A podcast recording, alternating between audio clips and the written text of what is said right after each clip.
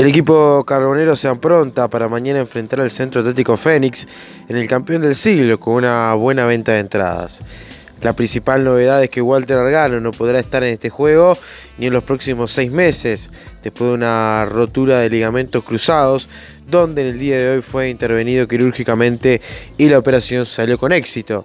Así confirmó el doctor Edgardo Rienzi. Las mejores ofertas de cotizón navideño las encontrás en el clon, donde todo es una oferta. Esferas metalizadas, opacas, brillosas, con glitter. Caja de 24 unidades, 299 pesos. Luces LED, 10 esferas de 6 centímetros con hilo y a pila, 249 pesos. Árbol pino nevado de un metro y medio, 1599. Miles de productos a precios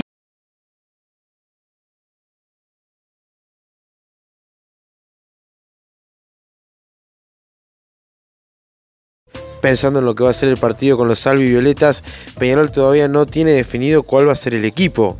Sí, Kevin Dawson va a estar seguro y en el arco y como siempre. En la línea defensiva aparece la primera duda, el lateral derecho. Ver si Giovanni González llega en condiciones para ser titular o se mantiene Jesús Trindade en esa ubicación. Formiliano y Abascal estarán en la saga central. Rodrigo Abascal, el ex Fénix, ya está recuperado de una contractura muscular y por tal motivo aparece en el 11. Mientras tanto, con el lateral izquierdo se mantendrá el argentino Gabriel Rojas. En la mitad del campo de juego también es donde tiene dudas el entrenador Diego López. Matías de los Santos ocuparía el lugar que dejó Walter Gargano. Mientras tanto que Cebolla Rodríguez seguiría a su izquierda y a su derecha. Es donde también corren dudas por parte del entrenador.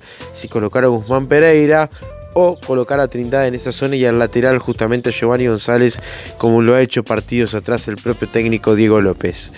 En ofensiva, Pelistri Chisco y Canovio serían los que complementarían el equipo, a pesar de que no se descarta que el argentino Lucas Vietri pueda aparecer en la oncena por Agustín Canovio. Peñarol está trabajando en los aerobos para quedar concentrados, pensando en ese partido de mañana con el objetivo de ver esta noche el encuentro que va a tener Nacional como protagonista en el Francini y esperando una derrota del equipo tricolor que le permita a Peñarol depender de sí mismo para lograr el tricampeonato en un par de semanas.